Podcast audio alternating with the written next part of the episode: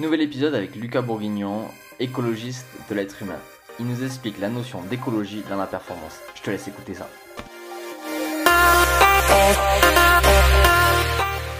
Bienvenue dans le Setup Podcast, le podcast où je vais à la rencontre des entraîneurs et préparateurs physiques du monde de haut niveau pour tenter de répondre à la question comment construire un athlète? Salut Lucas. Hello euh, Gaël. La forme? Bah ouais, ouais, ça fait plaisir de te revoir après, le, Exactement. après le petit séminaire à l'INSEP. Ouais, on s'est croisés la semaine dernière à l'INSEP et justement, ben, en discutant, euh, ça faisait un moment que je t'envoyais mes podcasts et tu me disais, ouais, ça me branche pas les podcasts et tout, j'ai du mal. Puis, qui l'aurait cru? Euh, t'en as fait un, t'en as fait un, et puis tu m'as dit, ah, ça m'a plu. Bon, mais direct, allez, hop, euh, je t'invite sur le mien. Donc, euh, je pense que ça va être euh, un bon, un bon petit moment d'échange. Yes, je suis, pl- je suis plutôt livre moi, donc euh, ça me permet de, de- de digérer à ma façon, de reprendre, etc. Euh, mais du coup, euh, j'ai eu la chance de faire un podcast et du coup, c'est vrai que ça m'a bien plu.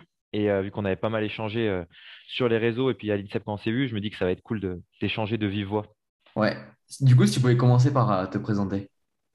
Alors, moi j'ai 26 ans, je m'appelle Lucas Bourguignon, je suis coach sur Paris. Donc je coach entre guillemets des monsieur et madame tout le monde euh, qui en général ont une, vie quand même assez stressante, des chefs d'entreprise, etc. Euh, très tournés sur le côté santé et, euh, et améliorer entre guillemets leur, leur qualité de vie, donc par le mouvement, par la respiration, par la posturologie, par un peu tous les facteurs qu'on a en, notre possession en 2021. Euh, et du coup, eux, c'est pour les amener vers une performance, entre guillemets, de, de travail, pour être mieux au travail. Et j'ai euh, quelques sportifs de haut niveau qui, eux, sont dans une performance euh, euh, sportive, justement. Et comment la santé et, leur vie globale peut influer sur la performance, c'est un peu ça qui me, qui m'anime au quotidien dans mon boulot. Donc, je dirais que je suis un, accompagnateur dans une meilleure écologie de la vie humaine. Génial. Et puis, ta, ton autre passion, c'est mettre des photos de toi en maillot de bain. Ouais, ça j'ai ça- voilà, ça, ça, j'ai arrêté. euh, je, je me suis focalisé que sur ma passion principale qui est de, de poster des trucs que je trouve pertinents sur Instagram.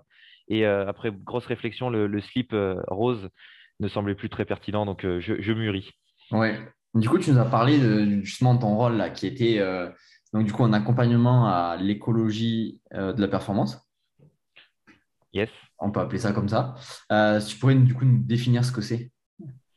Bah, l'écologie, on, on en, on en parle souvent, c'est pour la planète, etc. C'est euh, être en lien entre les ressources et la contrainte qu'on nous demande. Donc là, pour la planète, par exemple, c'est euh, il y a le jour du dépassement, je crois qu'il est en, en août, où on a utilisé toutes les ressources de la Terre euh, que la Terre peut produire en une année, on les a utilisées en août.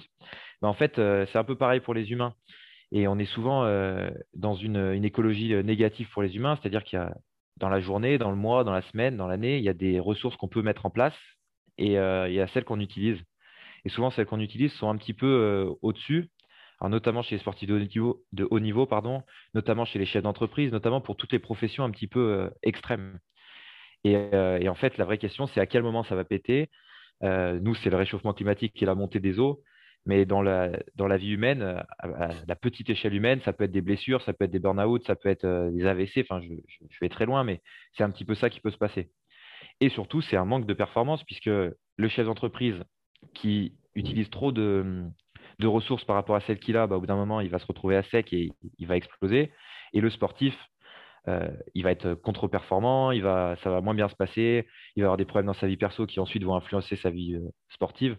Donc c'est vrai que ça, c'est un, socle qui est pour, euh, pour moi pas assez euh, traité. Mm.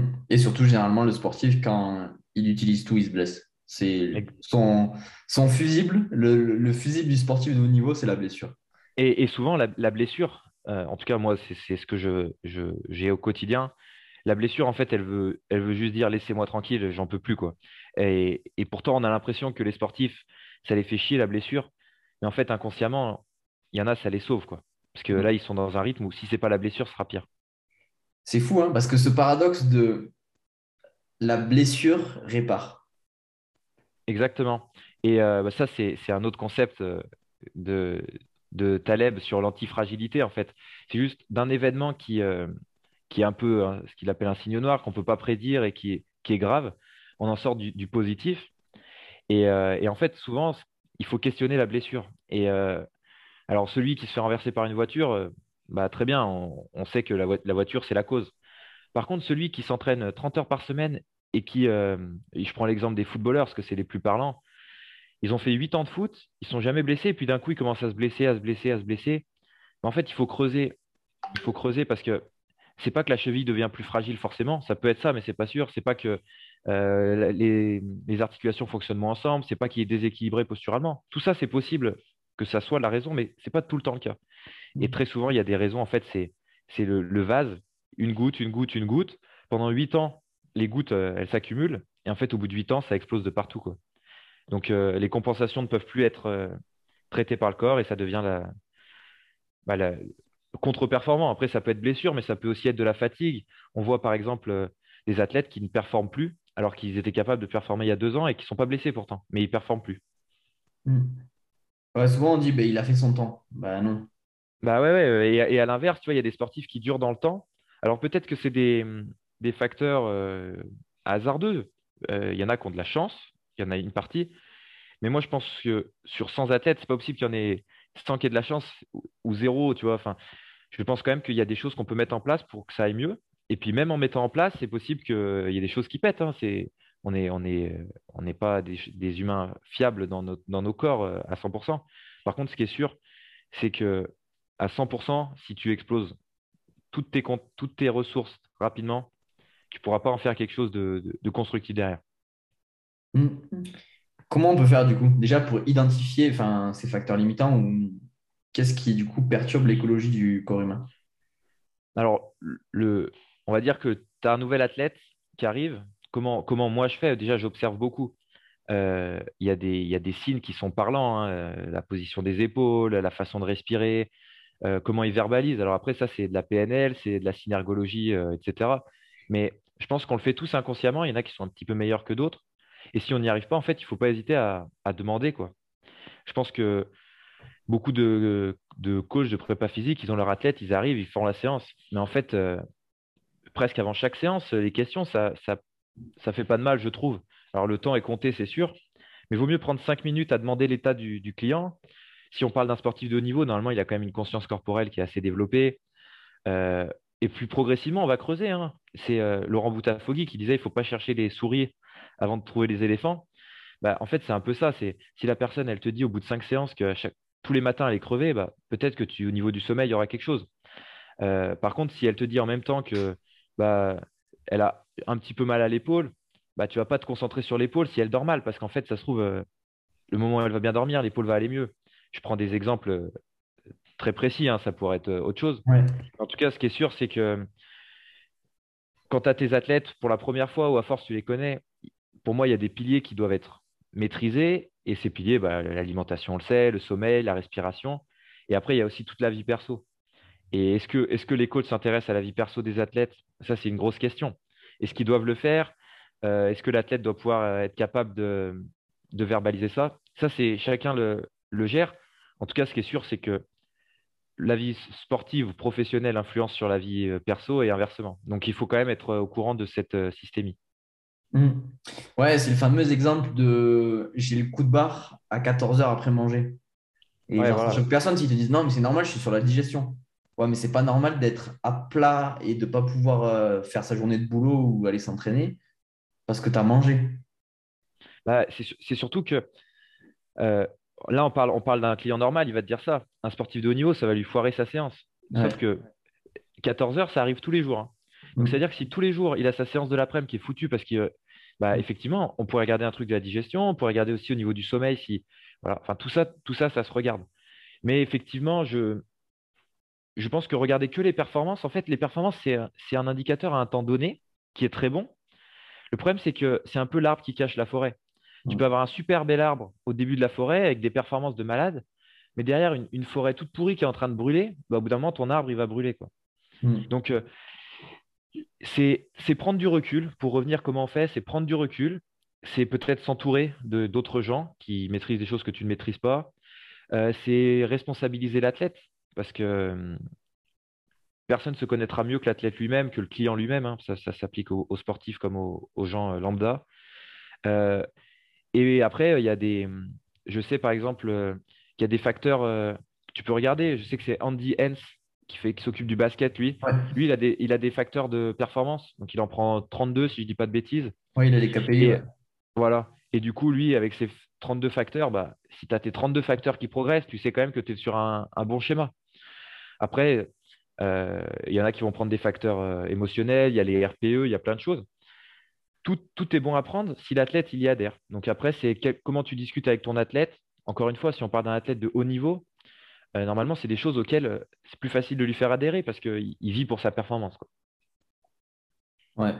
Et souvent, en fait, j'ai l'impression qu'ils s'enferment dans cette performance et ils oublient tout le reste pour dire parce que je suis dans du haut niveau, il faut que je me concentre dans la perf, il faut que je me concentre dans la perf.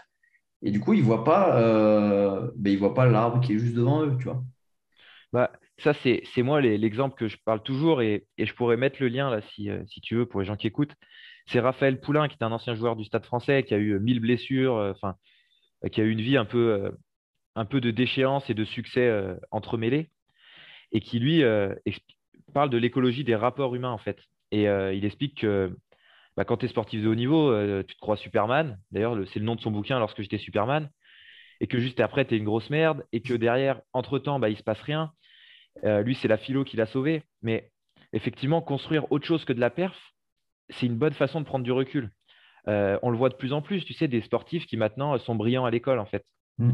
Et on dit, mais ils n'arriveront jamais à mener les deux de front. Et en fait, ça se trouve, c'est justement de mener les deux de front qui leur permet d'être bon dans les deux. Et si tu en enlèves un, ça, ça ruine l'autre. Donc, effectivement, je trouve qu'en tout cas en France, on te fait vite faire le choix. Euh, si tu es bon, bah, tu ne pourras pas faire des études. Euh, si tu es bon, tu ne pourras pas avoir d'autres loisirs. Moi, je me rends compte que les sportifs de haut niveau, ils ont développé des aptitudes qui font qu'en général, ils sont bons dans d'autres choses. Et euh, tu vois, par exemple, des, des, sportifs de haut niveau qui sont bons en musique, euh, des sportifs de haut niveau qui ont développé des aptitudes d'observation des autres. Je parle, moi, je viens, du tennis de table, par exemple. Euh, au pôle sport tennis de table, il y avait, euh, on était 12, il y avait 7 personnes qui étaient au potentiel. Est-ce qu'ils sont devenus sportifs de haut niveau parce qu'ils sont au potentiel? Ou est-ce qu'ils sont au potentiel parce qu'ils ont développé leur, leur capacité intellectuelle de réflexion par le sport? Je ne sais pas. Mais en tout cas, tu développes d'autres choses. Et effectivement, développer l'à côté pour le sportif, euh, moi, ça me, semble euh, incroyable. Tu vois, Harry Kane qui joue au golf. Euh, je prends l'exemple de, de Froning au CrossFit qui avait fait des triathlons, etc. En fait, alors ça reste du sport, ça reste des trucs comme ça, mais c'est d'autres compétences. Et, ça, pour moi, c'est très important. Ouais. à part cette diversité, qu'est-ce qu'on peut, sur quoi on peut influencer? Qu'est-ce qu'on peut influencer d'autre? Après, en tout cas, moi, de mon côté, ce que j'influence, les, trucs basiques, hein, c'est bah, la posturologie, une personne équilibrée physiquement, euh, c'est beaucoup plus facile pour elle d'être zen dans sa vie, ça va augmenter sa récup. Euh, il y a tout ce qui est sensoriel. Alors moi, je, suis très sensible au, développement des sens comme le tactile, le toucher, etc. Dans une société où on, ne l'a plus. Euh, bah là, on a eu la chance de se voir à l'INSEP. Tu vois, l'INSEP, c'est des grands espaces, c'est au milieu d'un bois, etc. Je pense qu'il y, a beaucoup à faire, tu vois, par rapport à ça, et pas les enfermer dans des, des grandes villes voilà, donc ça, je pense que toi, c'est notre débat habituel. Toi, tu es à fond remeux ou, tu te régales de ça. En fait, rien que le rythme de vie à Paris, par exemple, c'est pas le même qu'à fond remeux. Donc, peut-être qu'un athlète, en termes de récup, il sera peut-être mieux à fond remeux. Et je ne parle pas d'altitude et tout, je parle juste de, globalité de la vie. Donc, l'environnement, on peut jouer. Euh, la posturo, après, il y a tout ce qui est patron moteur. Donc, ça, c'est les, petites formations de Mathieu Boulet euh, sur euh, est-ce que les bases sont bien prises? Parce que c'est plus facile de construire quand la base est, très stable. Euh, et après, moi, ce que je conseille à tous, hein, mes coachs, athlètes et personnes lambda, c'est d'avoir un suivi psychologique, mmh. émotionnel. Alors après, psychologique, ça fait toujours peur. Hein, les, psychanalyses, les suivis avec un psy, ça fait toujours peur. Par contre, ça permet de prendre du recul, ça permet de s'observer. Moi, je, travaille en hypnose aussi un petit peu. C'est des choses, bah, en fait, je pense que dans le sportif moderne maintenant, dans une société qui est, où le stress est, justement est, d'un côté permanent, mais d'un autre côté n'existe pas, puisqu'on n'est jamais en situation de vrai danger dans notre vie, être capable d'avoir, de pouvoir exprimer ça, je pense que c'est nécessaire. Après, est-ce que tous les sportifs de haut niveau le font de plus en plus? Est-ce qu'ils le font tous en liant les choses? Parce que c'est bien beau d'avoir un préparateur mental, c'est bien beau d'avoir un préparateur physique, mais quel lien on fait entre la préparation mentale et physique? À quel moment la préparation mentale nous développe physiquement? Et à quel point la préparation physique nous développe mentalement, ça, c'est encore une fois, tu vois, c'est les systémies, les réseaux qui pour l'instant existent. C'est comme s'il y a plusieurs sphères, mais il n'y a aucun moment où les sphères, elles se regroupent. Donc je pense que l'écologie, elle se situe là, ouais. Ouais, ben, en fait, de, tout ce que tu disais, la pierre angulaire de tout, c'est le stress. Et c'est ça qui est, enfin, qui est fou. C'est qu'on a du mal à faire le rapprochement, mais une fois qu'on voit ce versant-là, ben, en fait, c'est logique. C'est que quelqu'un qui a du mal à se tenir en équilibre en marchant, forcément, il ne pourra jamais se concentrer sur euh, des, des, comment s'appelle sur euh, gérer ses dossiers ou un prêt à la banque ou, ou le planning de ses enfants. Moi, c'est ce que je, je, dis. Alors après, je, je, moi, je suis fasciné par l'histoire de l'humain. Et après, on me dit, oui, on ne vit plus dans la même société, ça a changé. C'est vrai. Mais par contre, euh, avant, l'humain, il était performant quand il survivait. Et c'est le seul truc qui l'importe. Mais par contre, il survivait parce qu'il était confronté à des stress, euh, ne pas assez manger, etc. Soyons honnêtes, dans notre société actuelle, on a zéro stress. Le stress de ne pas avoir assez d'argent, c'est un stress physiologiquement qui n'existe pas. C'est pas ça qui va faire qu'on va pas survivre le lendemain. Euh, le stress d'arriver en retard, c'est pas ça non plus. Le stress de rater un examen, il n'y a, y a aucun truc de survie dedans. Donc en fait, effectivement, la notion de stress, elle est faussée. Et après, du coup, vu qu'on a, bah, c'est un peu le, le, problème du réflexe archaïque de protection des tendons. Mm. Euh, vu qu'on ne fuit plus, vu qu'on ne court plus, etc., bah, en fait, euh, on, est, on est toujours un peu crispé, ce genre de choses. Euh, et, effectivement, comme tu dis, bah, à force, le corps humain, par manque de stimulation, de vrai stress, il se retrouve à chaque petite situation déplaisante, il le prend comme un vrai stress. Mmh. Mais à aucun moment dans, l'histoire de l'humanité, par exemple, aller à la banque ou euh, aller vendre son truc, c'était un stress. Parce que le vrai stress, c'était se faire bouffer par un tigre, tu vois. Et du coup, maintenant, le sportif de haut niveau, son stress, c'est la compète. Mais d'un point de vue physiologique, ça n'a aucun sens. Donc après, comment lui, il est armé pour faire face à, ce nouveau stress que la société a créé? Bah, On parle encore de ressources. Si dans sa, dans sa coupole de ressources, il a suffisamment de choses, il va piocher dedans. C'est-à-dire, euh, il par exemple, il a, je prends euh, l'exemple, encore une fois, d'un sport d'opposition, par exemple le tennis. En face de toi, tu as quelqu'un qui sert très bien, très bon serveur. Si toi, dans ton panier de ressources, tu as la capacité de prendre l'information de la balle, de savoir comment te placer, d'être capable de, t'ajuster à la seconde près ou à la milliseconde près. Euh, si tu es capable d'avoir plusieurs options de jeu qui fait que tu mets de l'incertitude pour ton adversaire, etc., c'est pas stressant de retourner un service. Par contre, si tu n'as pas ces, ressources, tu te retrouves avec une situation qui t'arrive sans, ressources, entre guillemets, comme bouclier. Donc là, on en revient à ce que je disais tout à l'heure sur les ressources. Un, humain euh, qui ne fait pas, c'est un humain qui n'a pas les ressources pour faire. En, hypnose, on dit que à chaque moment, un individu fait la meilleure chose euh, pour lui à ce moment-là. en fait, c'est juste pourquoi il a fait ce choix-là bah, Peut-être parce que c'était le meilleur. Mais par contre, ça ne veut pas dire que ça veut pas dire qu'il faut rester dans cette situation-là. Mais comment on peut faire pour qu'il ait de meilleurs choix? Ça, c'est notre rôle de coach, en tout cas, je trouve. Ouais, c'est chaque fois, souvent, enfin, c'est intéressant parce qu'en fait, ça débouche sur le comportement de pourquoi telle personne agit de cette façon ou pourquoi tel athlète, dans telle situation, il a eu une réponse agressive et tu vois, il, a, il est allé au contact sur une, un match de foot, tu vois. Il a fait un tacle, qu'il a, fait, il a pris un carton rouge et voilà. Bah, l'exemple de Zidane, par exemple, en finale de Coupe du Monde, c'est clairement un manque de ressources. Et euh, du coup, une situation qui, qui euh, lui échappe et qui devient en fait un, stress parce que pour lui, il ne savait pas comment réagir. Mais ça, pour les sportifs de haut niveau, encore une fois, c'est euh, marquant. Mais pour monsieur, madame, tout le monde, c'est un truc de fou. Euh, moi, je prends toujours l'exemple de Posturo. J'ai un mec, euh, je l'avais en séance, à chaque fois qu'il faisait un mouvement, il avait mal au dos. Tout le temps, tout le temps. Mais tous les mouvements, hein, je pouvais lui faire faire du curl biceps, il avait mal au dos. quoi. Et du coup, il faisait rien, ce mec-là. Il a pris du poids, etc. Il s'engueulait avec sa copine, il marchait jamais, il dormait super mal. Et il voyait un kiné une fois par semaine tellement il avait mal depuis 5 ans, c'était la cata, tu vois. Et en fait, il avait une jambe courte de plus d'un centimètre. Et du coup, bah, en fait, tous les mouvements dans sa vie qu'il faisait nécessitaient des compensations. Donc en fait, le corps, il lui intimait fortement de ne pas bouger, puisque à chaque fois que le corps bougeait, ça demandait trop d'efforts par rapport à ce qu'il pouvait faire. la jambe courte corrigée, euh, le mec se met à marcher 10 km tous les jours, il se réconcilie avec sa copine, il perd 6 euh, kg en deux mois, il fait trois séances de sport par semaine. En fait, c'est juste une question de, on lui a donné de nouvelles ressources. Et souvent, nous, les coachs, on utilise les ressources de l'athlète déjà, c'est-à-dire des très bonnes qualités physiques. On essaie de lui développer ses qualités physiques, mais on ne lui développe pas ses ressources globales. Et, euh, à mon avis, c'est quand même un chemin qui est beaucoup plus rapide que développer purement la force, qui, on le sait, va prendre du temps, etc. Hmm. Ouais, mais c'est enfin, c'est bizarre parce que l'athlète, il a besoin de ses qualités d'athlète, entre guillemets. Il a besoin d'être fort, il a besoin d'être rapide, il a besoin d'être explosif, il a besoin de. Et c'est intéressant parce que ce qu'on discute depuis, de ce dont on discute depuis le début, c'est chaque fois, c'est un peu ces deux parallèles, ces deux perspectives de près-loin, tu vois? Bah, y a, euh, Je suis en train d'écrire un peu sur le fait de la confiance et le mouvement. Mm. Et il y a un bouquin qui s'appelle L'animal exubérant de Frank Forensich, si je ne cite pas, qui est de ressources primordiales. Et en fait, il explique qu'il n'y a pas de mouvement sans confiance. Mm. Par exemple, une personne euh, qui a, elle s'est rompu les ligaments croisés, euh, en fait, elle a juste pas confiance. On lui dit qu'elle peut plus faire de squat. Mais en fait, le, squat ne la met pas en danger dans sa survie. Elle pourrait faire un squat. Juste, en fait, elle n'a pas confiance parce qu'elle sait qu'elle va avoir des situations désagréables. Et c'est un peu pareil pour l'échauffement. Tu sais, on connaît tous des gens qui ont besoin euh, avant une compète d'altéro, par exemple, de soulever leur max pour aller sur le plateau, tu vois. Et mm. d'autres qui vont avoir besoin de faire 100 air squat. En fait, c'est juste, chacun a besoin de prendre confiance, en fait, dans, le, dans les capacités. Et on parle beaucoup de confiance en soi, on parle beaucoup de confiance, euh, tu sais, au niveau mental, par exemple, euh, Djokovic qui va aux toilettes après, en perdant 2-0 et qui revient parce qu'il a travaillé sa confiance en lui, etc.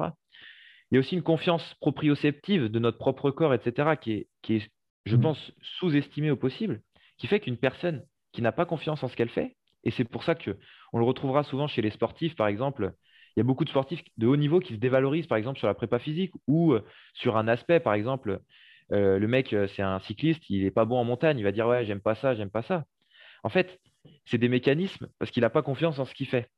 Comment nous, en tant que coach, on peut l'amener à prendre confiance ça, c'est un vrai challenge, tu vois. Mais ça veut aussi dire pour le coach, sortir de son schéma habituel de bah, tu pédales à 300 watts, euh, tu fais ça, etc. Et ça demande de prendre du recul et d'essayer. Parce que la confiance, ce n'est pas une science. La confiance, c'est un... c'est de l'humain, c'est du, malléable. Quoi. C'est ce que j'appelle les sciences molles. Je crois que c'est le terme, tu sais, de science où on ne peut pas confirmer. Et du coup, ça, si tu arrives à le bosser avec tes athlètes, c'est génial. Mais par contre, il faut qu'ils aient confiance en toi, il faut qu'ils aient confiance en eux pour ensuite développer une confiance dans leur corps. Mm. Et c'est pour ça que tu vois, par exemple, il y a des mecs qui vont faire un mouvement dégueulasse toute leur vie sans jamais se blesser. Et le jour où ils vont faire un mouvement, ce qu'on appellerait propre académiquement, ça va chier parce qu'en fait, ils ne se sentent pas en confiance dans cette position. Mm. Donc, euh, effectivement, la confiance dans le mouvement, ça peut être aussi une des, choses qui, améliore la performance. Ouais, ouais. Puis derrière, c'est, on en revient à ce que tu disais, l'éventail de compétences. C'est, bah, je, ne fais que ce que je suis, cap... je suis capable de faire, en fait. Exactement. Bah, c'est euh, Personeuro qui dit euh, on a la personnalité de nos capacités. Pour moi, cette phrase, elle est, elle est hyper parlante parce que euh, les, mecs, les gens timides, moi, j'avais fait des, des, euh, des, recherches un petit peu sur ça. Et en fait, tu te rends compte que les gens timides ont un vocabulaire avec moins de mots que les autres. Mmh. Mais en fait, c'est peut-être même la raison pure de leur timidité, c'est qu'ils sont moins capables d'exprimer ce qu'ils ressentent. Euh, tu sais, il y a beaucoup aussi d'enfants surdoués qui ont du mal à écrire parce qu'en fait, dans leur cerveau, les mots vont trop vite par rapport à, l'écrit. En fait, c'est juste que du coup, ils, sont nuls en écriture parce qu'ils n'aiment pas ça, parce qu'ils n'ont euh, pas les capacités de retransmettre ce qu'ils voudraient retransmettre. Donc, mmh. effectivement, on en revient toujours aux, capacités. Alors, capacité en soi, c'est juste un synonyme de ressources. Hein. Euh, euh, si, les arbres ils sont capables d'absorber tout le CO2, bah, il n'y a pas de pollution. Je, fais un, gros schéma, les écologistes m'en voudront, mais je fais un raccourci. Mais c'est pareil pour le sportif.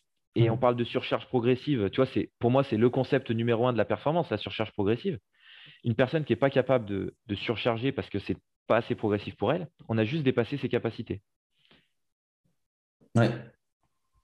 Puis derrière, il y a cette confiance, elle est dans énormément de sphères. C'est, on t'a parlé de confiance physique, tu il y a de la confiance euh, émotionnelle, il y a la confiance sociale, tu vois, parce que mine de rien, comme tu disais, on est des êtres euh, qui vivent en tribu. Donc il y a la confiance auprès de ses pairs, tu vois, il y a énormément de choses. Bah, tu vois, par exemple, il y a aussi ton sportif de haut niveau. Et ça, ça moi, j'avais, j'avais euh, donc j'étais en, en spé tennis de table à la fac. Et nous, il nous avait montré des études que un match de ping-pong, euh, si tu perds le match, tu as perdu au moins 33 points. Parce que c'est-à-dire que tu as perdu 3 euh, sets de 11, c'est minimum 33 points. Alors qu'au foot, tu peux perdre un, match 1-0. Et que au foot, la, pression sociale, elle est divisée par 11. Parce que tu es 11 à avoir perdu 1-0. Alors qu'au ping-pong, tu es tout seul à avoir perdu 33 points. Euh, donc, tu vois, il y, a une différente gestion sociale. Il y avait aussi qu'à la boxe, euh, bah, en fait, au-delà de prendre des points, c'est qu'à chaque fois que tu te manques, tu prends un coup. Donc, il y a une douleur physique. Et tu vois, toutes ces gestions un petit peu sociales des choses, euh, c'est aussi comment tu le gères. Et effectivement, tu disais, il y a plusieurs sphères. Dans les, gens qui, sont, qui, font des sports individuels fermés, tu vois, je prends par exemple la natation. Mm. Si tu as nagé le 100 mètres en 52 secondes, tu as nagé le 100 mètres en 52 secondes. Et ça se trouve, ton adversaire, il est dans la troisième série. Euh, il n'est pas juste à côté de toi. Par contre, en boxe, ton adversaire, il est en face de toi. C'est-à-dire que tu peux faire un combat de merde en boxe, mais gagner parce que tu as trouvé une solution. Donc aussi, moi, j'ai tendance à penser que dans les sports euh, d'incertitude ouverte, comme la boxe, comme les sports de raquettes, etc., le foot, euh, les compétences sociales sont hyper importantes parce que si dans ta vie de tous les jours, tu n'es pas capable de t'adapter, par exemple, à une conversation où tu es mal à l'aise, tu n'es pas capable de t'adapter à une personne qui arrive un peu en retard, tu n'es pas capable de t'adapter à une situation nouvelle, bah, il y a quand même peu de chances que tu le fasses sur le terrain. Quoi. Alors que dans une incertitude fermée, par exemple, euh, moi je comprends que le sportif, euh, par exemple l'athlète qui fait du 100 mètres, je comprends qu'il soit un peu déstabilisé quand quelqu'un part en retard. Parce que lui, son truc, c'est il y a le coup de sifflet, il part, il finit au bout de 100 mètres. Et ça fait toujours 100 mètres et ça commence toujours au coup de sifflet. Donc après, est-ce que nous, en tant que coach, on va chercher la spécialisation des athlètes? Et ce qui fait que les athlètes d'incertitude ouverte, on va les faire faire de l'incertitude ouverte à fond dans leur vie, c'est-à-dire euh, toutes les deux semaines, on les fait changer de colloque euh, pour s'adapter. Tu sais, tu parlais d'écologie, comment on peut faire bah, Moi, je trouve ça génial dans un, sport d'équipe, par exemple, au football américain, ils sont 50 par équipe. OK, très bien. Bah, chaque semaine, vous changez de, chambre. Toi, tu vas dormir avec lui, etc. Là, tu es obligé de t'adapter. Par contre, si tu mets de l'adaptation à tout va pour un, mec qui fait, par exemple, du, tir au pistolet, qui est, c'est fermé, c'est stable, bah, pour moi, tu n'es pas dans, pas dans le, le thème de sa performance. Après, ça peut peut-être l'aider dans sa vie perso, mais si lui, il veut améliorer ses performances, rester dans des trucs fermés, ça peut l'aider. Ouais. Et puis derrière, il y a la confiance euh, du staff, enfin, tu sais, extrinsèque et intrinsèque. Ouais. Et là, on est encore sur autre chose. Bah, ça, toi, tu le sais, parce que c'est aussi comme ça qu'on s'est connu sur la formation de personnes euro, sur euh, l'influence du striatum euh, pour la, motivation intrinsèque et les mouvements volontaires, etc. Ça, c'est des choses qui s'alimentent en fait. Euh, quelqu'un d'équilibré, il va plus activer son striatum, du coup, il va faire plus de mouvements volontaires, du coup, il va avoir plus de motivation intrinsèque. Plus de motivation intrinsèque veut dire qu'il va plus bouger, qu'il va. Voilà. Et après, effectivement, la vraie motivation intrinsèque, moi, je le répète toujours, hein, c'est survivre. Hein. Le reste, on s'en fout. Donc, en fait, euh, est-ce que par exemple, courir le 100 mètres en 9 secondes 18, c'est 9 secondes 59, même peut-être, une bêtise, 58, je crois, euh, le record. Est-ce que c'est vraiment une motivation intrinsèque? Parce qu'en soi, euh, ça n'a pas changé sa survie, tu vois. Donc, est-ce que, toi, est-ce que on doit viser ça? Est-ce que, tu vois, il y a des pays où vraiment, si les athlètes ne gagnent pas, ils meurent? Ça arrive, hein, eux, eux, par exemple, on peut parler de motivation intrinsèque, je pense. Est-ce que, par exemple, en France, quand tu fais pas de médaille, tu te fais engueuler par Macron après les JO, bah, ta survie, elle n'est pas en danger. Tu as, le droit d'être un peu en colère, mais tu n'es pas en danger.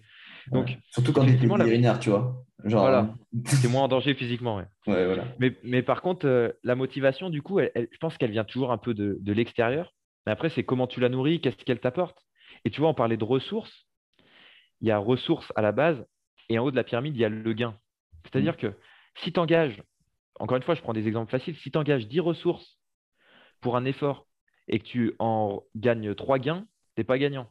Hmm. Par contre, si tu engages 100 ressources et que tu en gagnes 150, tu es gagnant. Et moi, je pense qu'au bout d'un moment, l'humain, il ne fait pas des choses qui, le font, qui lui font du mal, ou alors c'est qu'il ne s'en rend pas compte. Hein. Tu vois, c'est le cas des, drogués, des addicts, etc. Ils ne se rendent pas compte, mais sur le moment, ils ont un, ils, ont, un gain. Et du coup, voilà, pour moi, la motivation, elle doit être nourrie par les gains. Euh, le gain, ça peut être de la confiance, mais dans le sport de haut niveau, est-ce qu'on ne met pas trop d'importance à la performance? Ce qui fait que quand il y a une mauvaise performance, il y a eu beaucoup de ressources engagées pour peu de gains perçus. Mais en fait, si ça se trouve, passer par cette phase de, non-performance, c'est ce qui va entraîner la performance après. Mm. Donc, comment nous, on peut faire pour que l'athlète, le chef d'entreprise, euh, la maman de deux enfants ou le jeune étudiant, ils perçoivent du gain dans, son, dans la mise euh, en, jeu de ses ressources. Et là, tu vois, pour moi, on en retrouve dans le sensoriel, on en retrouve dans d'autres facteurs qui font que, bah, tu prends le chef d'entreprise, ouais, tu as perdu deux heures de ta semaine sans bosser parce que tu as fait du sport, parce que tu as fait ça, parce que tu as fait des exos de respi. Ok, au boulot, par exemple, tu n'as pas eu de gain. Par contre, tu dors mieux, euh, tu respires mieux, etc. Sauf que les gains au boulot, tu vas les avoir dans un mois. J'en suis sûr, moi. Sauf que toi, tu ne les vois pas pour le moment. Donc, comment mettre l'accent sur ces gains? Ça peut être une façon d'améliorer l'écologie de la, vie des gens. Mm. souvent, on le, dit, c'est la victoire est dans le chemin ou dans le processus. Enfin, je ne sais plus la phrase exacte. Oui, exactement. Mais le problème, c'est que ça, toi, ce processus, pour la majeure partie des athlètes qui ont match, je prends les, les co, ils ont match tous les samedis. Il n'y a pas de processus. Il faut gagner ou perdre tous les samedis. Euh, le mec a des sélections. Euh, ils sont très rares, les athlètes. Et c'est déjà ceux du top niveau qui peuvent se passer de sélection. Tu vois, par exemple, je reprends l'exemple de Federer, c'est marquant. Il peut se permettre de rater des, des... tournois pour se préparer au Grand Chelem, tu vois. C'est pas un problème. Par contre, tu prends euh, Ben Bonzi et il va se taper les trois challengers de suite et puis après, il va aller à Bercy, etc. Parce qu'il y a, y, a, y a des contraintes euh, Aravan Rezaï qui n'avait pas de sponsor et qui était obligé de faire tous les tournois du monde. Et fallait qu'elle fallait qu'elle fasse troisième tour pour pouvoir se payer le tournoi d'après, etc. Là, tu vois, niveau écologique, tu n'y es pas. Donc après, comment tu arrives à dire à ton sportif, attends, là, tu ne te rends pas compte, euh, tu as amélioré ta stimulation tactile, c'est génial, euh, tu es plus équilibré, tu as l'épaule gauche qui, qui s'est replacée, tu n'as plus de bascule du bassin. Il va te dire, mais je m'en branle, j'ai pris 6-2, 6-2, tu vois. Donc euh, ça, ça c'est notre vrai challenge, tu vois c'est pour faire de la performance, il faut que la performance, en fait, tu sais, c'est toutes les questions de pyramide. Pour mmh. beaucoup, la performance, elle est tout en bas de la pyramide. Et sur la performance, on construit, par exemple, des choses. Alors qu'en fait, je pense que la pyramide, elle, est inversée. C'est qu'en bas, tu as l'équilibre de vie. Euh, je vais faire le, mec un peu romantique, mais tu as le bonheur, tu as euh, l'amour, tu as tout ça. L'amour de toi, l'amour des autres, etc. Et tout en haut de la pyramide, tu as la performance. Parce que moi, je, tends à penser que tu ne peux pas être performant dans le long terme sans euh, des bases très solides. Ouais. Et là, on en vient au fameux pourquoi. Pourquoi tu fais les choses Exactement. C'est le, nom de, ma future société qui s'appelle Know Your Why. Essaye de savoir pourquoi tu fais les choses, en fait. Et, euh, honnêtement, moi, j'ai été du coup en, sport études ping-pong. On avait euh, deux fois par an une visite à l'hôpital où on avait quelqu'un qui nous posait des questions. Pourquoi vous faites ça? Et les réponses proposées, c'était euh, euh, maîtrise de l'activité, sensation de toucher de balle, etc. Gagner de l'argent, la reconnaissance des autres, etc. Et là, j'en reviens à mon suivi psychologique très important. Moi, ça ne me pose pas de problème qu'une personne te dise je fais du sport pour l'argent, mmh. je fais du sport pour la reconnaissance, je fais du sport pour plaire aux filles, je fais du sport pour être plus musclé. Peu importe les raisons, je m'en fiche. Je fais du sport pour voyager.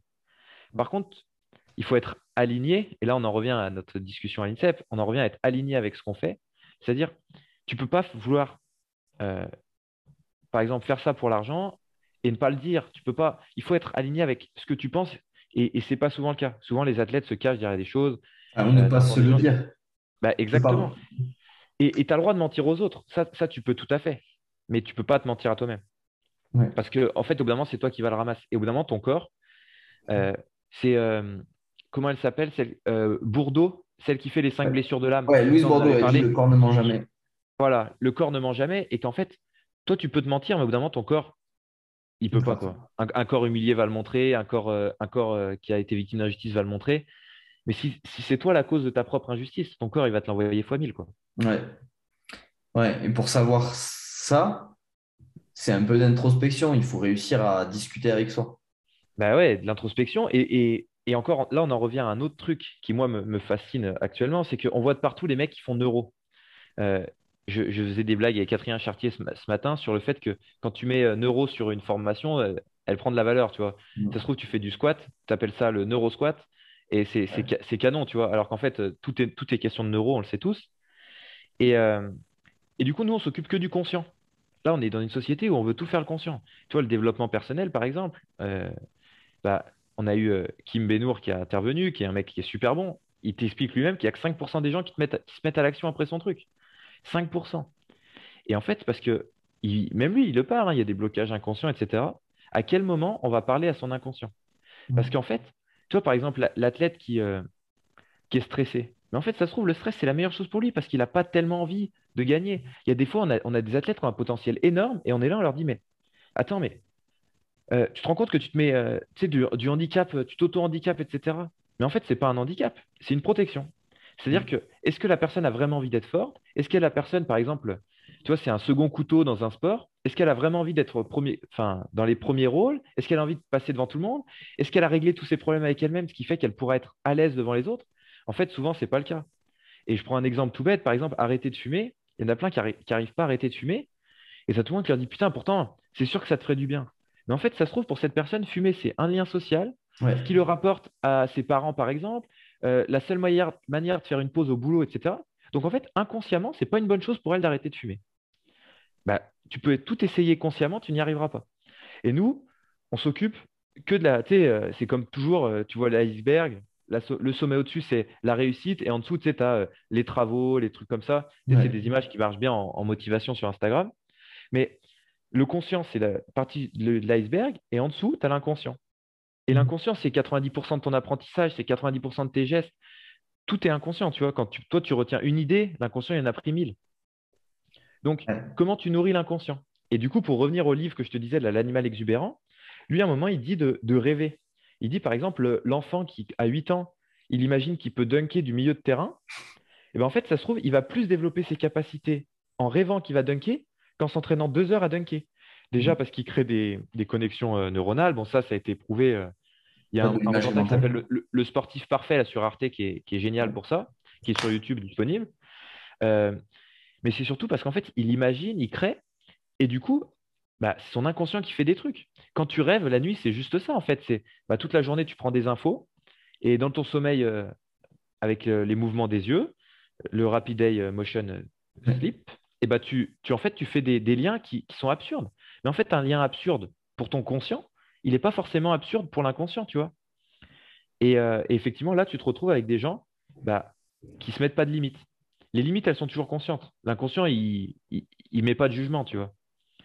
Mmh. Après, comment nous, on arrive à parler à l'inconscient Moi, tu vois, par exemple, c'est l'exemple que je donne toujours. J'avais deux clientes, dont une qui voulait absolument avoir des courbatures aux abdos. Alors déjà, bon, c'est, ça, c'est son choix. Elle disait qu'elle n'arrivait jamais à sentir les abdos, etc. Et on faisait des séances de renforcement dans un parc. Et un jour, elle me dit, Lucas, j'y jamais, vraiment, vraiment, vraiment, jamais eu de courbature aux abdos. Et là, je lui disais, bah, chaque exo euh, qu'on fait, bah, je disais, celui-là, il travaille à fond les abdos, ça travaille cette partie des abdos, ça travaille cette partie, etc. Mais on a fait les mêmes exos que la semaine d'avant. Et la semaine d'après, elle est venue elle me dit, Lucas, c'est trop bien, j'ai eu des courbatures de ouf aux abdos. On n'a rien changé. Juste, qu'est-ce qui s'est passé inconsciemment pour elle? J'en sais rien. Ça se trouve, elle a plus contracté. Ça se trouve, euh, tu vois, elle a fait de la visualisation. Ça se trouve, la nuit, elle s'est endormie en, repensant en fait que ça contracte les abdos. Je ne sais, pas ce qui s'est passé. Je ne suis pas dans son inconscient. Par contre, c'est arrivé. Comment nous, on fait ça pour les athlètes? Ça, c'est toute la question. Ouais, c'est. Enfin, rien. Enfin, tu disais que rien, enfin, rien n'est conscient, tout est inconscient.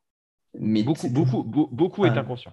Ouais. Enfin, beaucoup est inconscient mais en fait, c'est inconscient dans un processus automatique, entre guillemets, qui est autogéré, autorégulé. C'est-à-dire que on en revient au fameux éventail de ressources. C'est-à-dire c'est inconscient parmi les ressources disponibles.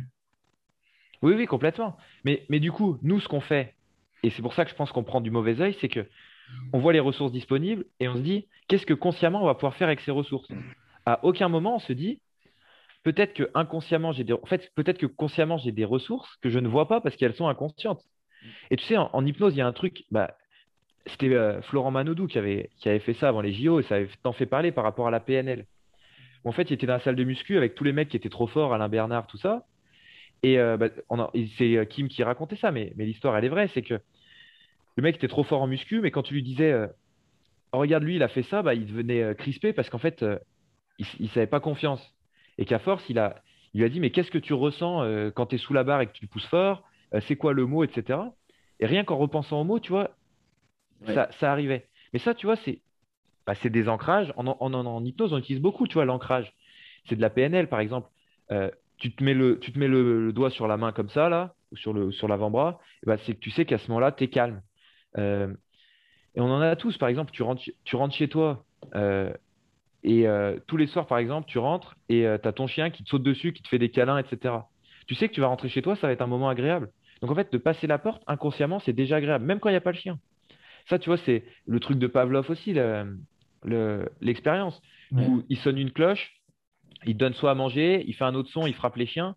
Bah, dès qu'ils entendent le son, ils, savent, qu'il va y avoir autre chose.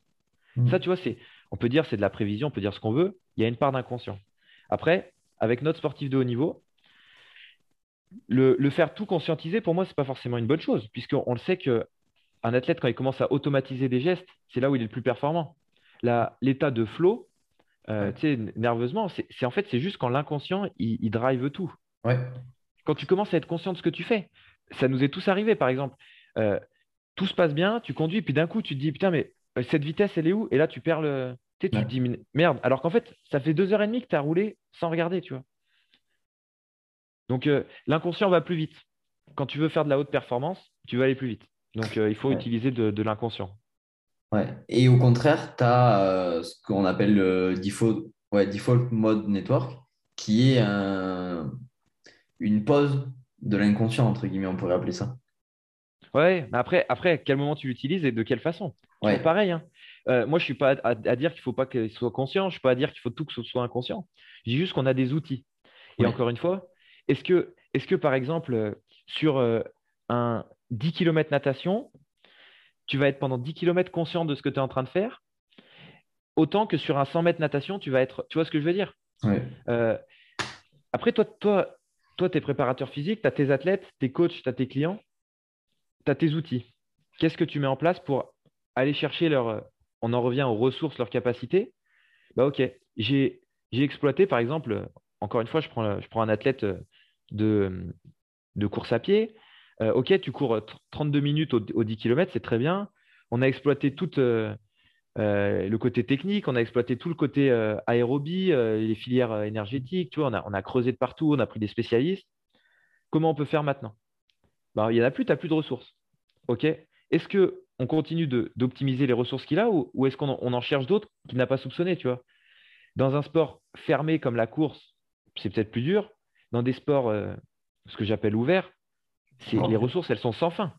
Parce qu'en fait, euh, la prise d'information, la, la, gestion, euh, tout ça, c'est, pour moi, c'est sans fin. Ouais, c'est ce que, quand j'étais allé au Barça, là, c'est ce qu'ils appelaient eux la, la sphère euh, de génie, dans le sens, c'est la capacité à inventer en fonction de la situation. Et ça, quand tu arrives à la, Ça se travaille. Et en fait, quand tu, donnes ça à l'athlète, qu'il arrive à maîtriser ça, ben, ça donne des Messi, en fait. Ça donne des Messi, ça donne des Ronaldo, ça donne ces trucs-là. C'est ce que j'allais te dire, c'est que aussi il y, a des, il y, a des philosophies. Tu, tu, demandais comment faire ça. Encore une fois, moi je crois que pour être euh, pleinement épanoui, il faut être aligné. Est-ce mm. que tu es aligné avec euh, l'idée les, de l'état dans lequel tu vis? Euh, Tu vois, par exemple, un Nadal en France, est-ce qu'on lui aurait pas cassé les couilles à 12 ans pour qu'il progresse en revers parce qu'il était nul en revers? Mm. Est-ce que, tu vois, un Gasquet dans un autre pays, il n'aurait pas été super nul parce qu'en fait, il était bon de partout, mais il était excellent nulle part. Enfin, tu vois, je prends les deux exemples parce qu'ils sont parlants. Euh, il faut être, tu vois, par exemple, au Barça, c'est possible parce qu'ils ont créé un environnement autour. Bon.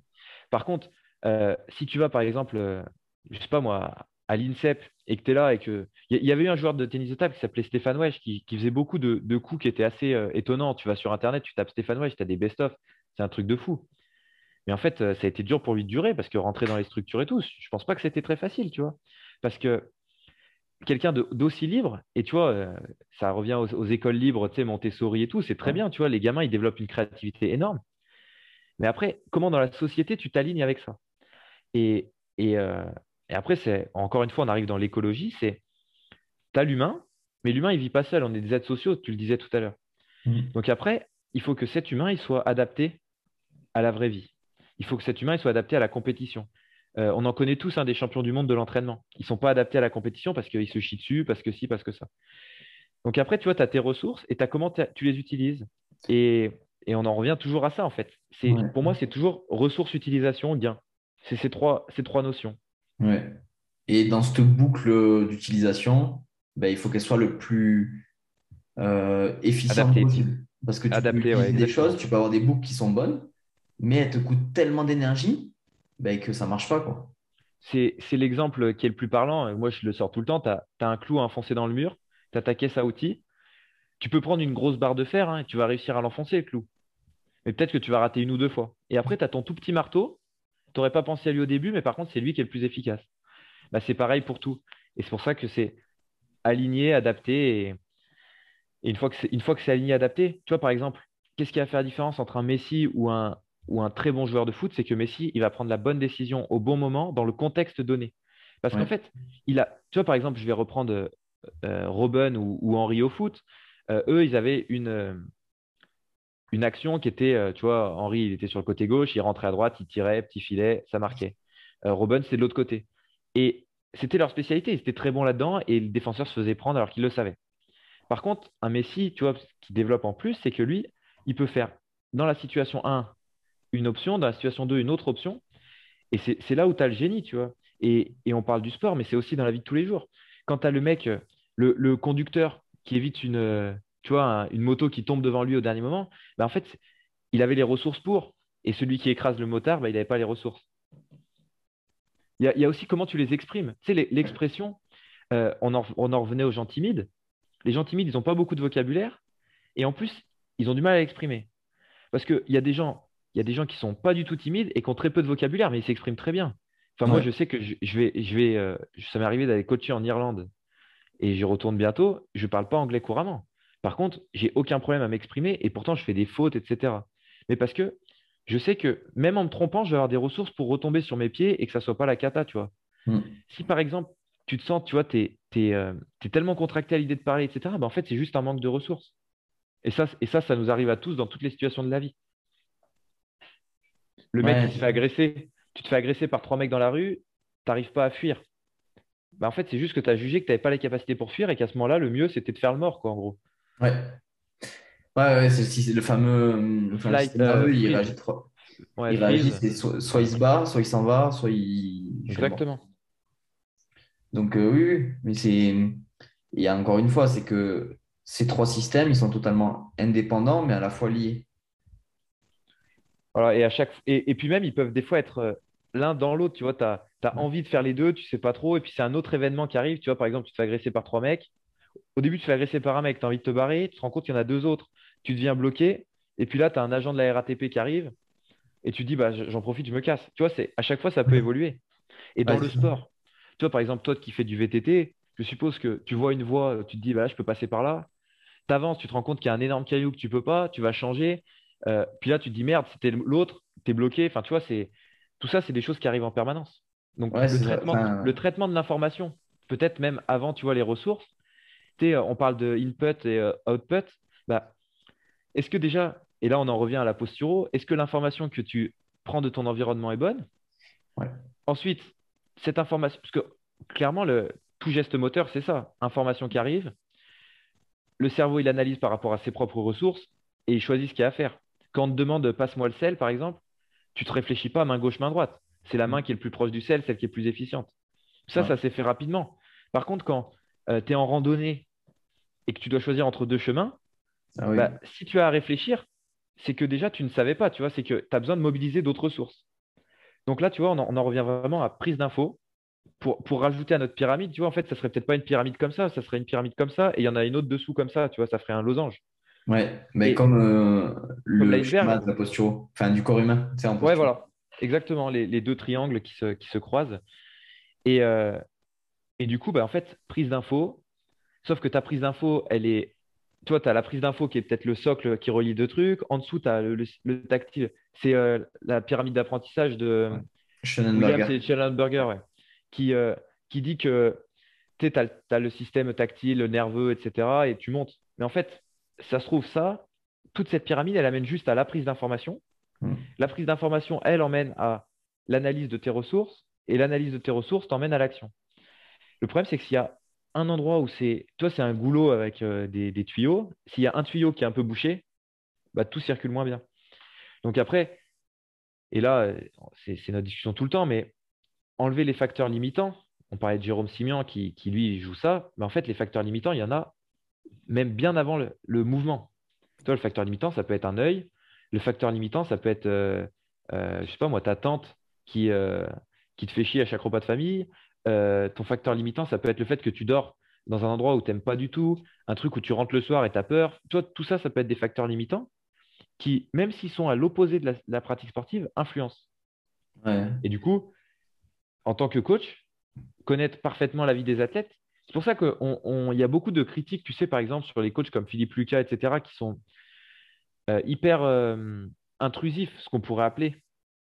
Mm. Mais en fait, l'intrusion, si elle est acceptée par l'athlète, peut être aussi une façon pour l'athlète de se décharger de toute cette recherche qu'il a à faire lui-même. Donc, euh, c'est comme, comme, le coach sportif. Hein. il y a des coachs sportifs, ils préfèrent être salariés dans une salle à être payés que dalle, parce que comme ça, ils n'ont pas à chercher les clients. Alors oui, ils gagnent moins d'argent, oui, ils sont pigeonnés sur les horaires, oui, ils n'ont pas de vacances, etc. Mais ils sont peinards, ils ont leurs vacances, ils ont leur mutuelle, ils ont tout ça. Et puis, tu en as d'autres qui vont vouloir gérer eux-mêmes. Tu vois, c'est, on, en, on, en, vient vraiment au, choix de chacun. Et le choix pour toi ne sera pas le même que le choix pour moi. Le choix pour toi aujourd'hui ne sera pas le même que le, choix pour toi dans cinq ans. Et c'est là où l'écologie, tu vois, je reprends l'exemple de l'écologie de la nature. On disait que le diesel, c'était super bien. Et maintenant, celui qui prend un diesel, euh, il a deux doigts de se faire lapider par, euh, par les verts euh, dans Paris, tu vois. Et en fait, tout évolue et l'écologie, bah, elle évolue constamment. Donc, comment nous, on gère ça C'est, Je pense que c'est une question sans réponse. Chacun a, ses billes. Parce que la réponse que je vais donner aujourd'hui, tu me réinterroges dans deux mois, j'aurais, j'espère changer d'avis, tu vois. Ouais, en fait, c'est, on en revient, enfin, ça me fait penser à ce qu'on appelle le déterminisme. Bah oui. C'est avec ben, la base du déterminisme, qui est de Mendel. Je sais pas si tu vois ce que c'est. Bah, j'en ai entendu parler, mais c'est que chaque, euh, chaque action euh, va entraîner autre chose, etc. C'est ça? Euh, non, Mendel, c'était, si tu veux, c'est la, enfin, c'est la base au niveau cellulaire. C'était, en fait, ils faisaient ah, des tomates. Ils faisaient des tomates et, et c'était en gros comment les allèles au niveau ADN, ben, ils se ils matchaient entre eux pour que ça donne telle tomate ou telle variété. Enfin, ils croisaient les variétés, tu vois. Ok. Et en fait, c'était Schrödinger qui est un des pères de la, de la comment s'appelle, de la biologie et qui en fait en parlait. Et en fait, il disait que déjà, la cellule, au niveau euh, microscopique, elle avait déjà un déterminisme en fonction de ses capacités. Oui, De toute façon, on, en revient toujours à ça, c'est que nous, on dit la personnalité de nos capacités, mais euh, si les herbivores, ils sont herbivores, c'est qu'ils ont la capacité de manger de l'herbe et pas autre chose. Pas autre chose euh, en fait, on en revient toujours à ça, c'est chaque système veut survivre. Tu parlais des cellules, une cellule, à son échelle, elle veut survivre. Euh, une cellule un peu plus grosse, à son échelle, veut survivre. Euh, un muscle, à son échelle, tu le déchires, il veut devenir plus fort pour survivre la prochaine fois. Tout est question de euh, passer un jour de plus, survivre, croître, etc. Mais du coup, en fonction de ses capacités. Tu vois, par exemple, il y a une méduse qui est, à chaque fois qu'elle qu'elle se sépare, elle crée une autre faction là. Et, ils sont en train d'étudier ça pour, pour être immortel, entre guillemets. Mais elle, elle a très peu de capacités, mais elle a celle-là. Donc elle survit. Par contre, du coup, elle n'a pas cherché à développer euh, un cerveau qui lui permette de se protéger. Elle n'en a pas besoin. elle préfère mourir 10 millions de fois parce que. Bah ouais. Donc, euh, donc en fait, c'est aussi pour ça que, que c'est intéressant de prendre la société. Tu sais, il y en a beaucoup qui disent Ouais, mais tu vois, les sportifs, il faut un peu les couper, euh, les mettre dans leur bulle, etc. Si tu arrives à le faire entièrement et que pendant la compète, ils restent dans leur bulle et que pendant toute leur vie, ils seront dans leur bulle, c'est bien. Mm. Par contre, il faut que tu t'attendes à ce que quand il sort de la bulle, toute sa systémie va changer. Quoi. Ouais, c'est. Oh, tu prends un mur. Bah ouais. Donc, euh, ça, c'est encore c'est Taleb qui disait euh, vaut mieux être confronté à sept petites vagues qu'à une énorme. quoi. Parce qu'en fait, à chaque petite vague, tu vas te dire oula, celle-là, elle aurait pu passer au-dessus, je vais me renforcer, je vais me renforcer. Quand la grosse arrive, bah, tu peux résister. Par contre, celui qui a jamais vu de vague de sa vie, il prend la grosse dans la tête. Euh, bah, c'est fini. Voilà. Donc, encore une fois, capacité, euh, comment tu les développes? Moi, je pense que c'est par l'adversité, c'est le, syndrome d'essai-erreur, c'est par la confiance, c'est par euh, le recul. Des fois, c'est prendre des chemins complètement euh, opposés. Hein. Il y a la phrase si tu fais ce que tout le monde fait, il ne faut pas t'étonner d'avoir les mêmes résultats. Mais, mais d'un autre côté, si tu fais les mêmes choses qu'eux, bah, c'est aussi parce que leurs résultats ont marché. Il y a des choses qui fonctionnent avec tout le monde. Tu vois, par exemple, je te disais la surcharge progressive je connais pas. C'est un concept. Enfin, tu vois, c'est un, c'est un concept. Tu peux pas dire c'est une méthode ou pas. C'est un concept euh, physiquement prouvé aujourd'hui. Alors après, tu sais, les automassages ont été prouvés aussi à un moment. Hein, donc, euh, pour te dire, euh, voilà. Donc, mais ça peut changer. En tout cas, ce qui est sûr, c'est que pour l'instant, l'être humain a l'air de se développer face au, face à l'adversité. Donc, effectivement, tu peux utiliser ça pour tes, pour tes athlètes. Maintenant, euh, avec euh, augmentation de leurs ressources, tu vas pouvoir augmenter l'intensité que tu leur mets. Sachant que même si moi, je ne suis pas un grand fan de l'intensité comme priorité, tu peux quand même, pour les athlètes de haut niveau, accepter qu'il faudra de l'intensité et mmh. qu'il faudra qu'ils soient capables de la gérer et qu'il faudra qu'ils soient capables de la gérer le lundi à 14h quand ils s'entraînent, le dimanche soir quand ils se couchent et qu'ils vont s'entraîner le lendemain, le vendredi après-midi quand ils sont avec leurs copines ou leurs copains et qu'ils euh, vont être socialement euh, mm. euh, soumis à un stress qui est de bah, tiens, tu bois pas d'alcool, tu fais pas ça, tu fais pas ça. comment ça, tu le prends en compte? Est-ce que tu as une explication de l'athlète en lui disant bah, comme tu disais, lui, il est aligné avec le fait qu'il faut qu'il ait une hygiène de vie et ça passe, ou lui, il est en, en, opposition avec ça en se disant de toute façon, je peux quand même? Et dans ce cas-là, est-ce que la bière n'est peut-être pas mieux que la privation? Enfin, tu vois, ça va mm. aussi là. C'est que moi, je pense, au niveau diététique, je pense que tu peux tout faire. Si la personne, elle, est, elle, euh, elle mange ses légumes et qu'elle n'aime pas ça, qu'elle. Je pense pas que ça soit mieux hein, d'un point de vue long terme. Pourtant, d'un point de vue micronutriments, d'un point de vue euh, hygiène de vie, c'est mieux. Après, ce que la personne adhère. Encore une fois, c'est le meilleur programme, c'est celui à laquelle, euh, auquel ton client il adhère. Ouais, mais c'est la Jacob Hamel qui en parle souvent, tu sais, sur les bodybuilders. De Training, non? Comment? C'est celui de Quantum Training? Ouais, le, fondateur de Quantum Training, qui lui, il bosse beaucoup sur euh, le bodybuilding, tu vois. Donc, c'est pas trop performance, mais c'est quand même une exigence, une hygiène de vie qui est très, très, très importante. Et il disait, en fait, le plan, ben, il faut pas, ça sert à quoi de te priver toute la semaine pour que le samedi, en fait, euh, tu ailles en soirée? Il dit, ça, ça marche pas. Ouais. Mais, mais, même dans la méthodologie CrossFit, hein, que, que je, je n'adhère pas pour tout, mais ils disent ne sois pas le weirdo au fond de la salle, tu vois c'est que si tu es avec tout le monde et que tout le monde est au resto, etc., et que ça te fait du bien de manger au resto avec tout le monde, bah, en fait, prends, ton burger, euh, prends tes frites, euh, bois ta bière, et, puis demain, euh, tu recommenceras une vie normale, tu vois. Mais pareil, je pense que l'exigence, tu sais, pour beaucoup, hein, moi je te dis, j'étais en pôle espoir, on, te demande beaucoup quand même d'être parfait. Mm. et il y, en a avec qui ça match. Hein. Moi, j'ai l'exemple de, joueurs de tennis de table. il y avait une entraîneur notamment qui, était vraiment très rigide sur ça. ben, un de ces joueurs, il avait un protocole entre chaque set. Il lisait des phrases de prépa mentale. Il avait son petit bouquin toujours sur lui, etc. Euh, il arrivait à telle heure à la salle et tout ça. Et à côté de ça, il y en avait d'autres qui avaient d'aussi bons résultats et qui euh, s'en foutaient complet, qui mangeaient des hot dogs euh, entre les matchs, etc. Tu vois. Mais peut-être que eux, c'est ce qu'il leur fallait pour tenir, tu vois. Et tu vois, par exemple, un Sidney Govou au foot euh, qui était une star et qui se mettait des mines tous les week-ends, bah, lui, peut-être qu'il avait besoin de ça parce que c'était sa, façon de décharger. Il y avait un joueur de. Voilà, il y avait un joueur de Bordeaux, je ne sais plus comment il s'appelle, qui était très très fort et qui, en fait, il y a eu un nouveau président et l'entraîneur lui a dit Oula, avec le nouveau président, il faut que tu arrêtes de sortir parce que sinon tu vas jamais te faire, ça va jamais marcher. Et en fait, pendant trois mois, il était nul. Et le président, il l'appelle dans son bureau, il lui fait Bon, voilà tous les jeudis soirs, je vais devoir en soirée étudiante, je vais devoir bourrer à l'entraînement le vendredi matin. Et tu sais, en, gros, tu le prends rigolant. Mais en fait, chacun a son équilibre, tu vois. Et moi, je pense que c'est mieux d'être aligné dans un équilibre qui est moins parfait que déséquilibré dans, ce que la société appelle le truc parfait. Quoi. Ouais, parce que la perfection, elle n'existe pas. Et tu parlais tout à l'heure de laisser erreur, c'est relativement important. La recherche de l'équilibre, elle se fait par laisser erreur. Bah, elle se fait par. En fait, tu, tu sais que tu n'es plus en équilibre quand tu es tombé. Tu peux pas. Ah, en fait, tant que tu marches, tu sais pas que tu es, en... es dans un. La, Par exemple, aller de l'avant, c'est un déséquilibre permanent. Donc en fait, euh, quand tu es en équilibre, c'est que tu t'es arrêté. Donc quand tu t'es arrêté pour un sportif, c'est pas forcément bon, tu vois. Souvent, les mecs se disent Je suis en équilibre à la fin de la carrière, tu vois. Ils disent Là, je me sens bien, je sens que c'est le moment d'arrêter. Bah, en fait, c'est parlant. le, sportif, il cherche le déséquilibre vers l'avant. Par contre, des fois, quand tu vas créer un déséquilibre, tu ne sais pas vers où il va t'emmener. Et ça se trouve, manger trop sainement, ça se trouve, euh, s'entraîner trop, c'est un déséquilibre vers l'arrière. Et si ça se trouve, euh, sortir avec tes potes une fois par mois, c'est un déséquilibre vers l'avant. Tu ne peux, pas savoir tant que tu n'as pas une connaissance de l'athlète. Et, encore une fois, on en revient à l'écologie humaine. Euh, moi, je, connais beaucoup trop de coachs de haut niveau qui ne s'intéressent pas à l'humain et je ne dis pas ça pour faire euh, de, de l'humanisme de bas étage, c'est que toi, comme un commercial, il, a intérêt à s'intéresser pour l'humain, pour son but commercial. Un, coach, il a intérêt de le faire pour sa perf. C'est-à-dire que moi, je ne demande pas de faire de l'humain pour, euh, pour des valeurs humaines. Je demande de faire de l'humain pour la performance. Mm. Euh, et, tout le monde est gagnant parce que l'athlète, il est plus performant et il est mieux avec lui-même.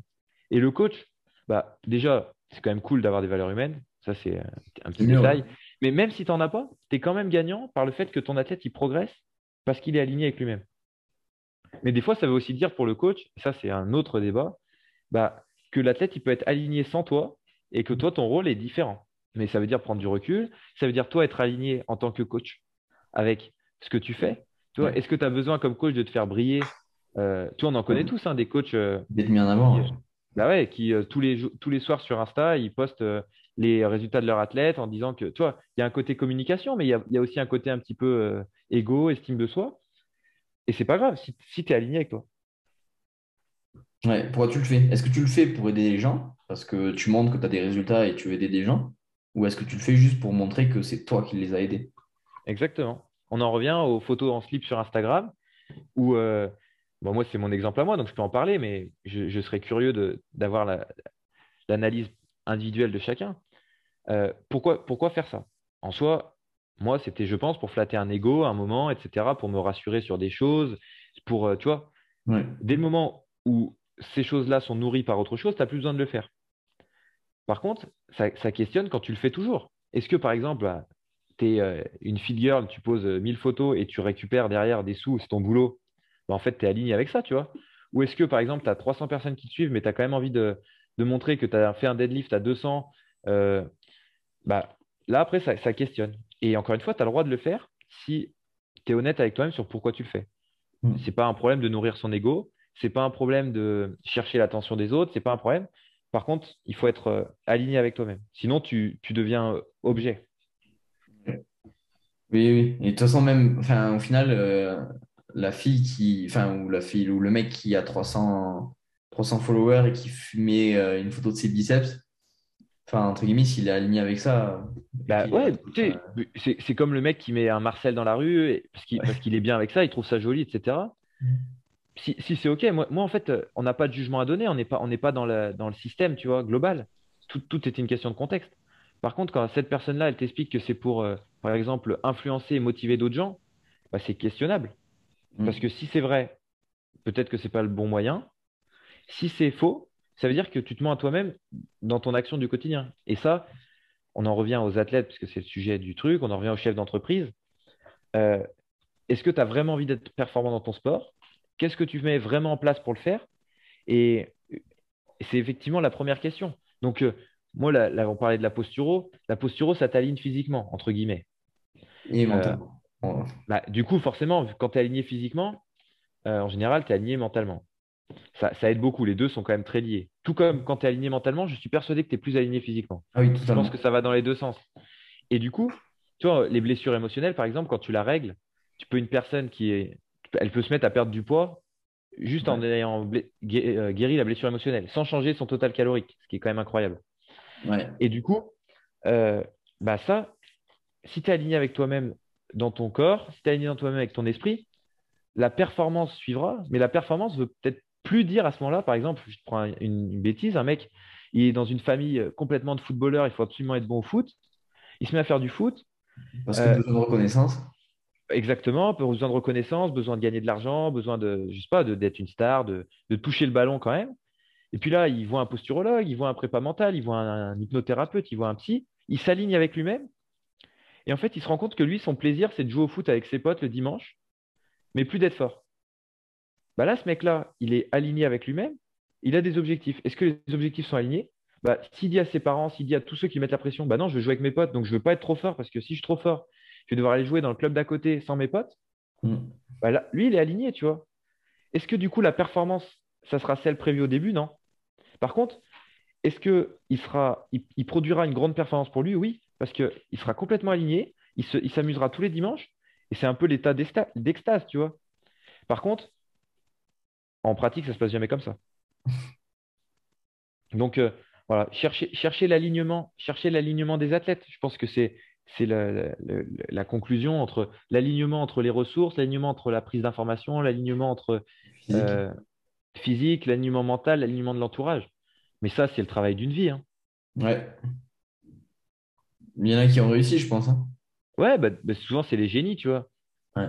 Moi, je, moi je, je, je pense que ce qui différencie le mec très bon du génie, c'est que le génie, il peut pas être mis en cause dans ce qu'il fait. Parce que même si t'es pas d'accord avec lui, lui, il sait pourquoi il l'a fait, tu vois.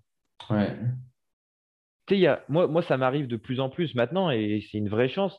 Il y a des sujets où je peux être en désaccord avec quelqu'un, et ça me pose pas de problème, en fait. Ça veut pas dire que je me sens pas avoir tort, et je me dis pas que lui, il a forcément tort, juste je suis pas d'accord, tu vois.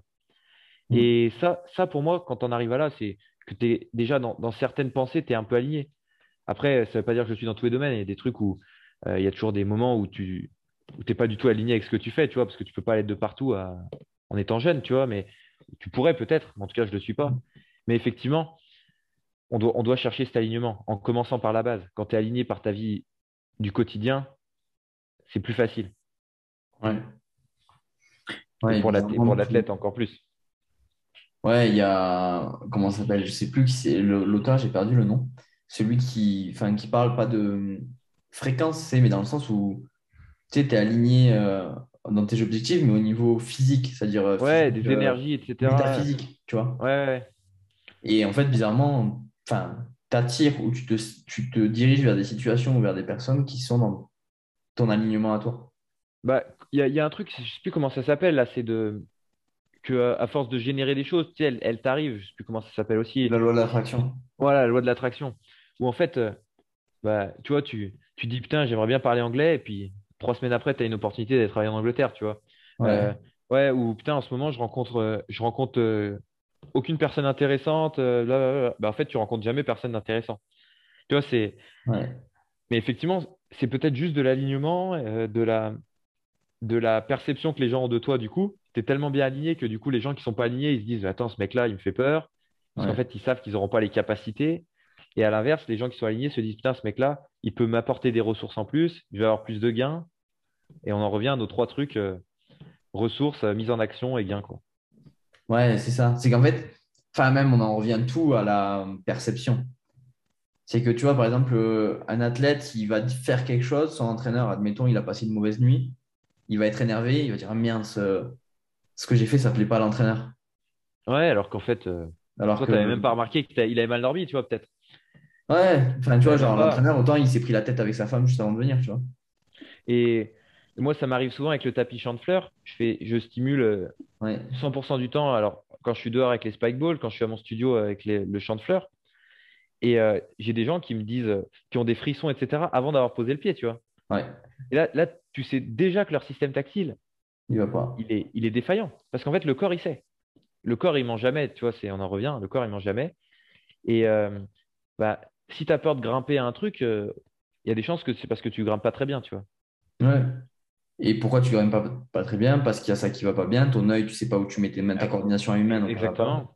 Tu peux pas te pendre, etc. Enfin, le- l'enfant qui aide pas ses parents à- chez lui, à la maison, bah, c'est peut-être parce qu'une fois il l'a fait et que son père l'a engueulé parce qu'il a mal fait et que depuis maintenant il a. Tu vois, on, on peut aller, on peut aller hyper loin dans ces trucs.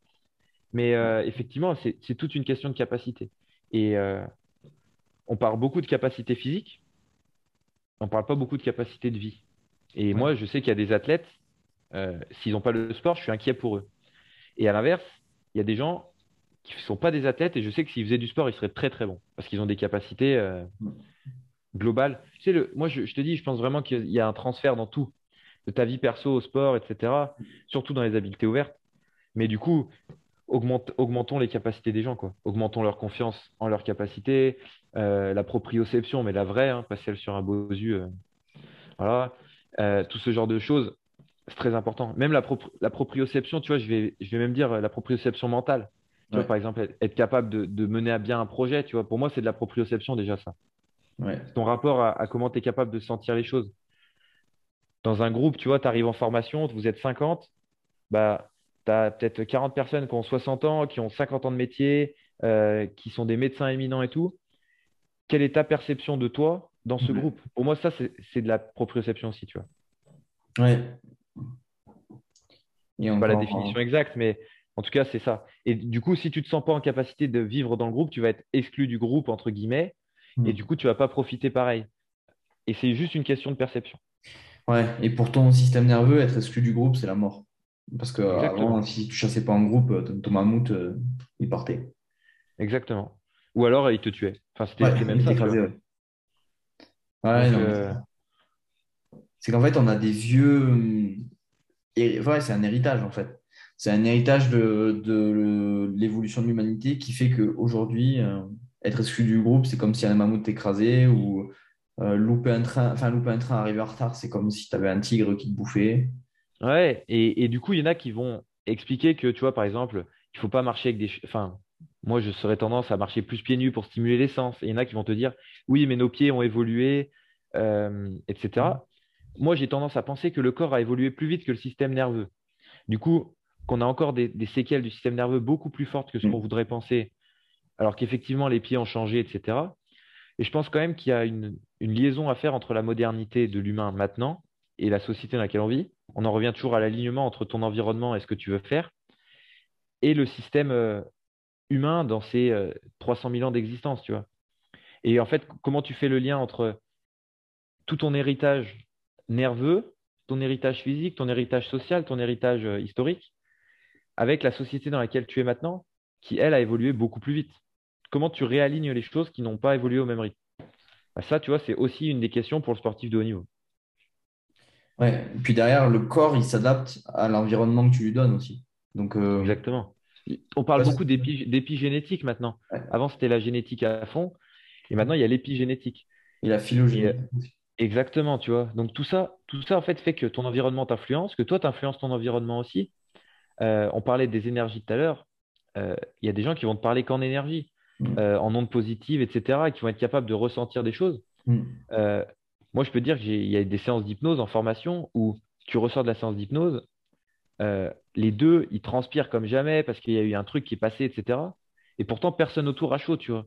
Et à Mm. l'inverse, il y a des fois où tu sens que tu n'as aucune énergie avec la personne, tu n'es pas du tout synchronisé.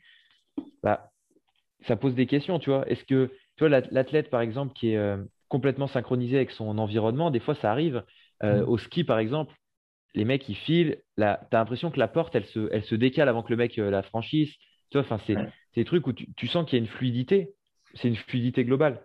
Et, euh, et ça, pour le coup, c'est très dur à prouver scientifiquement parce que parce que c'est pas encore le cas. Mais c'est aussi questionnable, tu vois. C'est comme le, le, le live que toi, tu avais fait sur les, les pieds à la terre, je crois, qui s'appelait le Ouais, mec. avec euh, Jean-Philippe Carrère. Voilà. Et bah, ces trucs-là, par exemple, il y a, il y a 10 ans, on t'aurait traité de fou. Maintenant, on va commencer à te dire peut-être, bah, tu vois, ça peut être une écologie. Pour, ce- pour ce mec-là, par exemple, je suis sûr que lui, il est beaucoup plus aligné quand il respecte ces principes-là. Oui, totalement. Voilà. Alors que moi, par exemple, ça va moins me parler parce que c'est mon alignement à moi euh, à ce moment-là. Ça ne veut pas dire qu'il a raison et que, et que, ou que moi j'ai raison. C'est juste la croyance de l'athlète. euh, toi, par exemple, euh, ne pas faire l'amour avant les compètes, pendant très longtemps, ça a été discuté. Tu sais, où se les cheveux. Tu- tu- bah ouais. Ben ouais, non, ils se coupaient les cheveux. Moi, je sais que, tu vois, par exemple, euh, l'équipe de France de ping-pong, ils étaient allés avant les JO de Barcelone, je crois, ou les championnats du monde. Ils avaient fait Paris-Barcelone en vélo, en s'arrêtant dans des clubs, juste pour aller pisser dans les toilettes de, de la halle de Barcelone pour en prendre possession, etc. Et moi, pendant, j'ai entendu cette histoire pendant trois ans.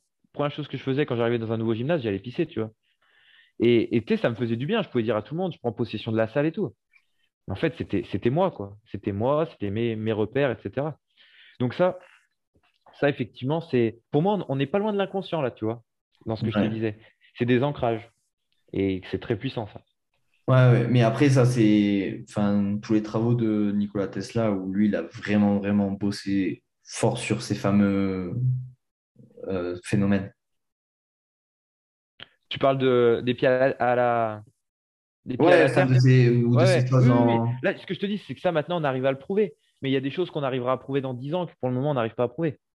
Oui, oui, mais tu vois, c'est par exemple ces fameux ancrages ou ces choses comme ça, là, d'énergie, de choses comme ça. Euh, je sais, enfin, je sais, euh, il y a pas mal de travaux qui sont euh, de Nikola Tesla qui, lui, avait trouvé énormément de choses et qui, Oui, derrière. oui. euh, Mais, mais à l'inverse, par exemple, moi, je te dis, j'ai un client qui est très, qui est très rigide à, à tout ce qui est un petit peu hors de la science, tu vois, même les sensoriels et tout. Euh, je lui dis d'aller mettre les mains dans de la terre pour jardiner, etc. Il, il verra aucun effet parce que de lui-même, tu il pas. inconsciemment, il y croit pas. Par contre, euh, 100% des autres gens, si, je vais leur dire, tu sais, il y en a, je vais leur dire, là, tu bois de l'eau avec du citron, ça aide à réduire les crampes. Il y en a, rien que de dire ça, tu peux être sûr que ça va réduire leurs crampes, tu vois. Et, à l'inverse, tu peux dire, par exemple, euh, je sais pas, euh, que bouger euh, tous les jours, ça va t'aider à, mieux récupérer. Si le mec, il est persuadé que quand il y a des courbatures, il faut surtout pas bouger, bah, en fait, ça se trouve, bouger, ça va pas l'aider à récupérer. Tu vois, le, l'effet placebo, là, encore une fois, dans le, dans le bouquin L'animal exubérant, qu'il faut vraiment que tout le monde lise, il parle de l'effet placebo et il dit, en fait, l'effet placebo, il est partout. Il est dans nos croyances. Il est... La religion, c'est un effet placebo ou pas, on ne sait pas. Mm. Euh, la, science, est un effet placebo ou pas, on ne sait pas. La médecine, pareil. Euh, l'amour, euh, c'est un effet placebo sur des sensations. Tout est un peu effet placebo, tu vois. Selon, selon l'intention que tu mets, ça change le résultat, quoi. Et il y en a, ils vont dire, ouais, une fleur, si tu lui parles bien, elle va mieux pousser, etc. Mm. Euh, il y en a qui vont dire, oui, bah, du coup, les humains, c'est encore mieux. Et effectivement, un gamin, si tu lui dis toujours que c'est positif, etc., il y, a quand même des il y a quand même des chances que lui, il y croit. Quoi. Donc après, euh, prenez la confiance aussi avec les athlètes. Ça ne veut pas dire leur mentir, mais euh, moi, je suis quand même quelqu'un qui, qui déteste le négatif. Et j'aime bien qu'on me rentre dedans, tu vois, pour me dire euh, là, il faut aller le chercher, etc. Par contre, je trouve que c'est bien de prôner le positif, tu vois. Finir. Moi, je sais que c'est quelque chose que je fais beaucoup avec les clients. C'est du marketing aussi, hein, mais je finis rarement les séances par du négatif. Toi, si je vois qu'ils ont raté un exercice, ça m'arrive des fois de prendre cinq minutes de plus et je leur donne un exercice, je suis sûr qu'ils vont réussir. C'est pour recréer un ancrage et pour qu'ils aient envie de revenir et que si jamais ils croisent quelqu'un dans la rue euh, deux heures après, ils se disent c'est une bonne séance, tu vois c'est du, du, business, hein, c'est du commerce, je suis d'accord. Mais je pense que si on enlève le côté égoïste de la chose, c'est aussi un vrai intérêt pour la personne. Et ça, tu vois, on le voit beaucoup euh, dans les séances d'étirement qui, pendant si longtemps, ont, été faites après la séance. Est-ce qu'en fait, le, vrai intérêt de ces séances-là, ce n'est pas juste on finit par un moment agréable, on est tous ensemble, on discute, on prend du temps pour soi Et rien que, rien que si c'est ça, c'est génial. Moi, je croyais que ça servait qu'à ça. Hein. Bah, moi, moi je, je, suis persuadé maintenant que ça sert qu'à ça. Mais en fait, qu'à ça, c'est déjà énorme. Parce que c'est 30% de la séance, en fait. Ouais. Ouais, mais oui. Après, d'ailleurs, on part sur un autre débat. C'est est-ce que j'étire un muscle pour le relâcher ou est-ce que j'agis juste Oui, moi, je, je, sors du côté, euh, je sors du côté intérêt de l'exercice. Je parle de, des bienfaits de, de, de prendre du temps pour soi, tu vois. Parce que moi, à la rigueur, si tu me dis, euh, c'est comme les mecs qui font des bains froids, des, des bains chauds juste après. En fait, c'est juste que tu te reconnectes à ton corps pendant quelques minutes. Euh, mm. Moi, je, reprends l'exemple des chefs d'entreprise. Il y a des chefs d'entreprise, je les mets sur le, tapis champ de fleurs, là, je leur demande de marcher. Ils ont tellement de sensations désagréables qu'ils ne peuvent plus penser au boulot. Pendant cinq minutes, ils ne pensent plus au boulot. Tu, vois leur visage après être passé sur le tapis champ de fleurs, tu as l'impression que tu leur as fait un massage thaïlandais de 1 heure et demie. Quoi. Et en fait, euh, c'est juste parce que pendant cinq minutes, dans une journée de 24 heures, ils n'ont pas pensé au boulot. Quoi. Donc, si ton sportif, qui est omnibulé par la compète, tu arrives à lui mettre des moments de pause, bah, en fait, euh, si ça passe par les étirements, c'est les étirements, tu vois. Après, euh, si tu peux le faire en même temps avec quelque chose d'utile, c'est bien. Mais si c'est des étirements, c'est des étirements. Ouais, c'est ça. C'est... Moi, souvent, c'est ce qu'il me disait avec euh, les différentes routines, routines c'est que il disait je suis centré. Ce qui revenait, c'est ce mot-là. C'est je suis centré. C'est-à-dire que je me sens capable de faire ce dont j'ai envie. Bah, on a eu, euh, tu le sais, à, l'INSEP, Aurélien Broussal qui est intervenu là sur les, sur les automassages, etc. Alors, c'est des choses auxquelles moi, j'adhère pas du tout, mais il l'a dit quand même au début de la séance, et rien que, rien que ça, pour moi, je pense que c'est ce qui justifie ses résultats plus que les automassages. Il a dit qu'au début de chaque séance, il demandait aux gens de se mettre pieds nus et de se s'automasser avec une balle.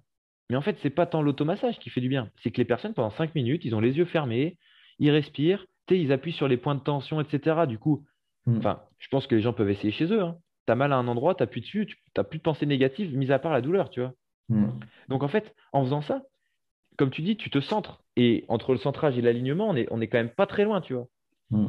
Donc euh, en fait, peut-être que l'intérêt des automassages, plutôt que libérer les, euh, les tissus mous du corps, euh, parce que sous le talon, des tissus mous, je suis sûr qu'il y en a beaucoup, au lieu d'augmenter ton amplitude, etc., est-ce que tu n'es pas en fait simplement en train de créer un relâchement et c'est euh, Victoria de Human Movement Therapy là, qui, qui explique qu'elle, elle a des, des, très bons résultats euh, d'un point de vue, entre guillemets, mobilité, en travaillant la respiration et le relâchement du, du, diaphragme, ou justement la contraction du diaphragme et tout.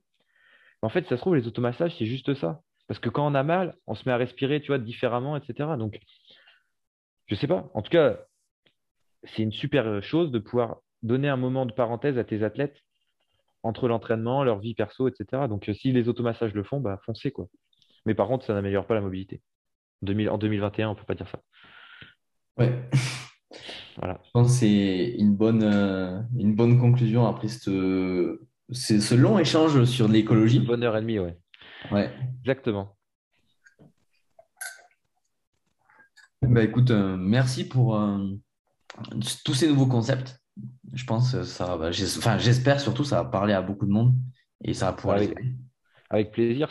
J'espère que j'aurai l'occasion d'échanger avec, avec pas mal sur, sur l'écologie. C'est un sujet qui, me, qui moi, me, me fascine parce que c'est pas trop traité. Donc ça se trouve, ça, ça semblera contraire à beaucoup de gens. Et si jamais il y a des gens qui ont des, choses à me dire dessus, même à, argumenter, ce sera avec plaisir. Ouais. Du coup, pour les gens qui veulent te retrouver, où est-ce qu'ils ont ça? Alors du coup, j'ai plus ma page en slip sur Instagram, mais j'ai une page euh, un peu plus pro qui s'appelle Feblitos Pro. Euh, après, c'est au Lucas Bourguignon sur Facebook. Et euh, sinon, je suis dans le 9e à Paris. S'il y en a qui veulent essayer des séances, ça, ça sera avec, avec grand plaisir. Ouais, et après, il y a... Paris, ouais. Il y a aussi ta page euh, Know Your Why. Ouais, Know Your Why, exactement, euh, qui va être un petit peu plus fournie dans les, euh, dans les mois qui arrivent. Et il y a une petite formation qui va arriver et je, t'en parlerai dès que ça sera bien ficelé. Ben ouais, nickel, on repartagera toutes les infos quand ça arrive. Et bah, top. Merci beaucoup. Ouais, encore un grand merci. Pour ceux qui nous écoutent, ben, ça fait toujours plaisir d'avoir vos retours, de voir les petits 5 étoiles en dessous des podcasts. Et euh, bah, du coup, ça pousse à continuer et ça fait échanger. Et ça apporte toujours euh, des bénéfices. Donc, euh, un grand merci à, à, tous ceux qui nous écoutent. On se retrouve la semaine prochaine pour un nouvel épisode. Ciao Ciao guys